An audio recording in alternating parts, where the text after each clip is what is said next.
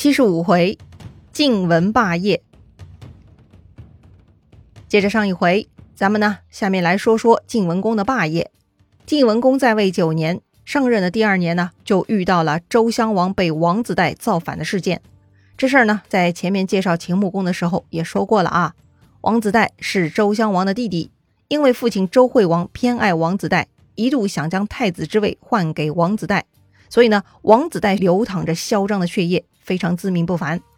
这事儿呢，真的令人很无语啊！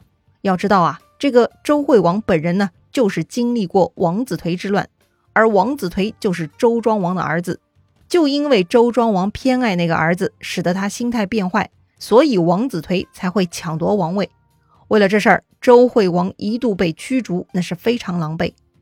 然而啊，历史的教训还不够。周惠王自己也来重蹈覆辙，也对自己的太子不满意，想改立太子。这个呀，就是犯了跟前人一样的错误了。于是啊，周惠王的太子也经历了跟自己父亲周惠王一样的灾难，也被父亲宠爱的王子给攻击了。哎，这就是王子带之乱。王子带之乱前后间隔十年，拉得很长。关键呢，周襄王不是聪明人。他因为感恩戎狄对他的军事帮助而娶了戎狄公主为妻，结果这个女人又跟他的弟弟王子带勾搭上了。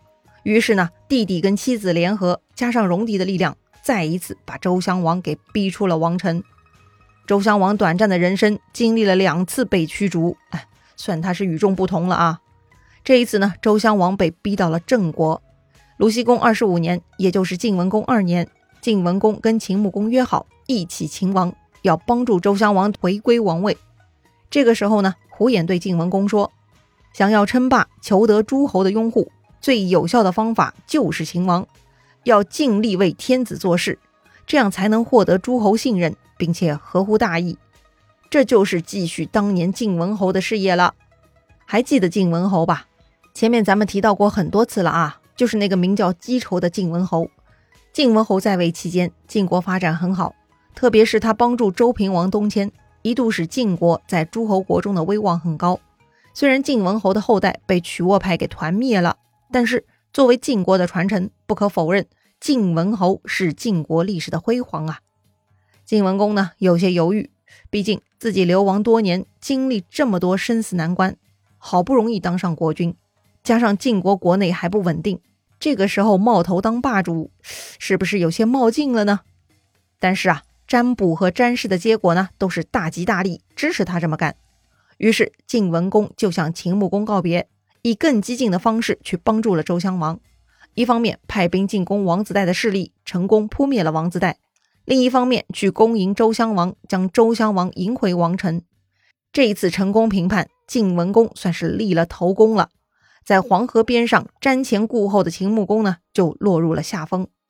庆功宴上。周襄王对晋文公是非常热情，又是赏赐甜酒，又是赏赐钱财不薄的。于是呢，晋文公就提出了一个请求，说呀，希望自己死后可以用隧道埋葬。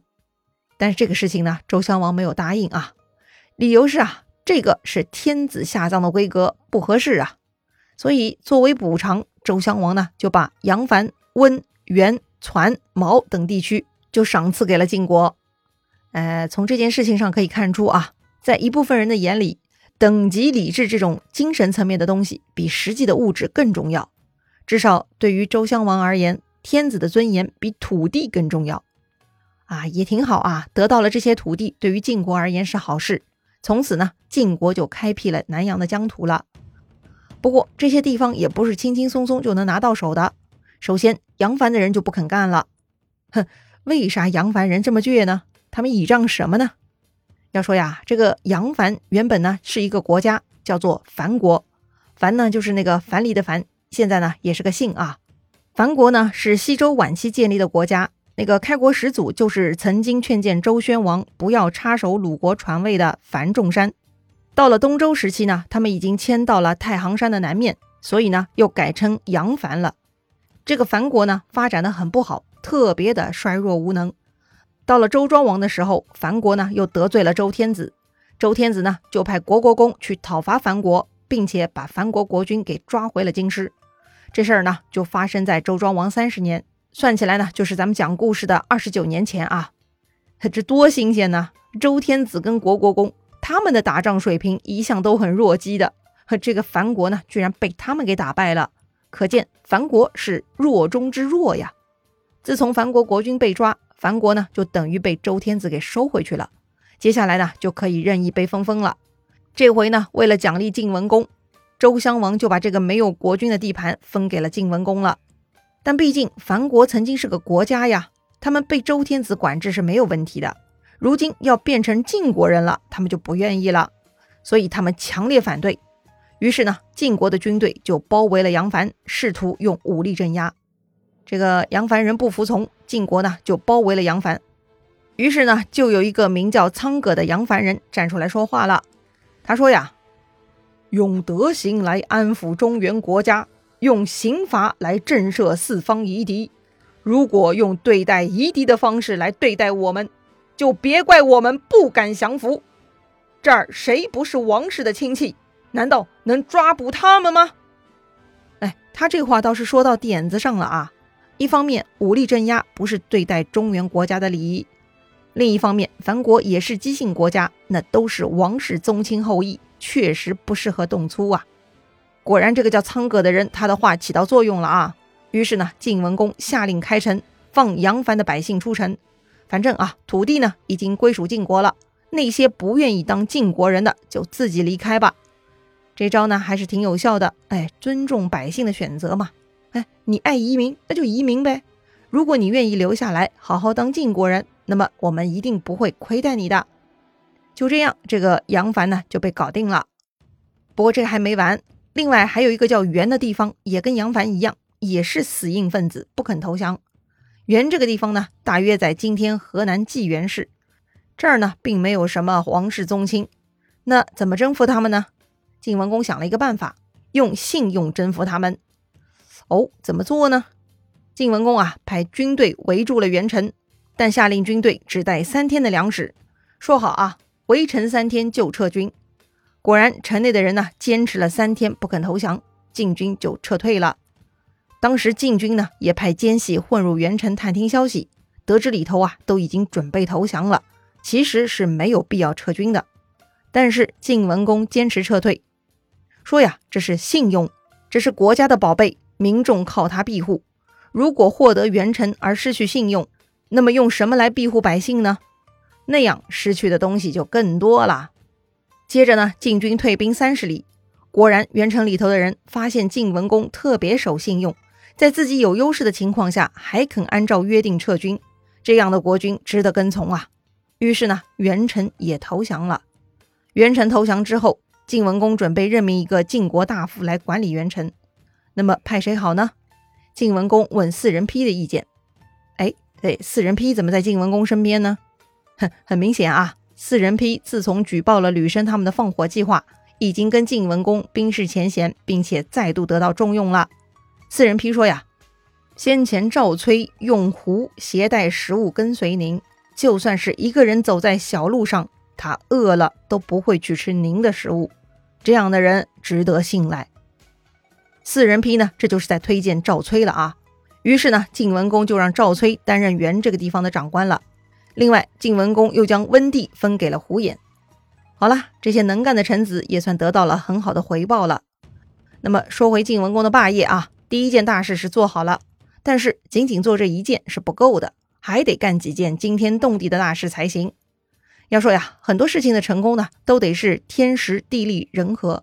晋文公想当霸主。不仅要自己有能力，还得有天时地利的好环境才行。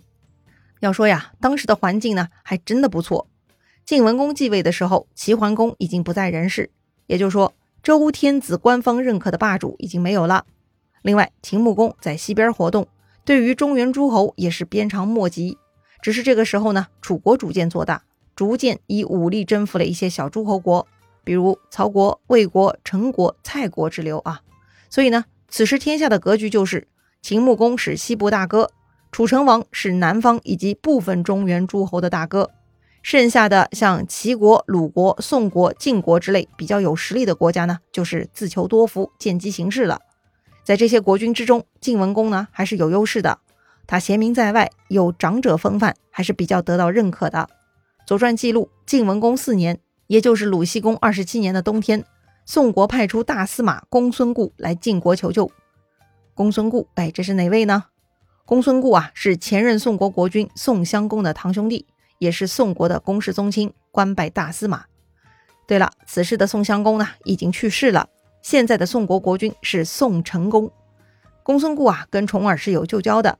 当年重耳经过宋国的时候，公孙固对重耳很友善，双方关系不错。如今宋国遭遇困难了，就派出公孙固来晋国求救。那么宋国到底遇到什么困难了呢？哼，还不是被楚国在欺负吗？自从宋襄公时代，宋国跟楚国翻脸，有了洪水之战，宋襄公也因为战争受伤，隔年就死了。从此，宋楚两国呢就结下梁子了。宋襄公死后，儿子继位，就是宋成公。按说呀，宋成公要报复楚国的，但是呢，宋成公评估情势，最终决定对楚国采取隐忍策略，哎，将来再做报复。所以呢，宋成公继位的元年，他呢就亲自跑了一趟楚国，送上礼物，算是跟楚成王讲和了。讲和之后，宋国就能缓一口气了嘛。同时呢，宋国一直在观察国际形势。最好要找到一个同盟国一起进攻楚国。恰好这个时候，晋文公得到了周天子的嘉奖，人气很旺盛。加上晋文公为人谦和，有长者风范，哎，就被宋成公发现了。宋成公呢，就对他很有好感。晋文公就是他想要找的同盟啊。而且晋国很强大，这就是一条大腿可以抱的呀。于是呢，宋成公迅速倒向了晋国。这么一来呢，楚国生气了。本来楚成王指望宋国也跟其他中原小国一样，从此跟着楚国混啊，没想到宋国一扭头就跟重耳好上了。于是呢，楚国就决定出兵教训宋国了。就在鲁僖公二十七年，也就是宋成公三年的冬天，楚成王派出令尹子玉、司马子西领兵进攻宋国，包围了宋国的明地。两下僵持打了整整一年，宋国呢也没有能力退走楚国。其实啊。楚国也没有尽全力进攻宋国，他中间呢还帮着鲁国攻打了齐国，夺下了齐国靠近鲁国的谷这个地方。到了宋成公四年的冬天，楚国呢又拉来其他中原诸侯帮忙，蔡国、陈国这些呢都派兵过来了，帮助楚国围住宋国。这么一来呢，宋国撑不下去了，于是宋成公就派出公孙固去晋国求救了。说来呢，宋国还是很有骨气的啊，没有一上来就求救。也算是好样的了。那么晋文公去帮助宋国了吗？晋国会跟楚国开战吗？精彩故事啊，下一回咱们接着聊。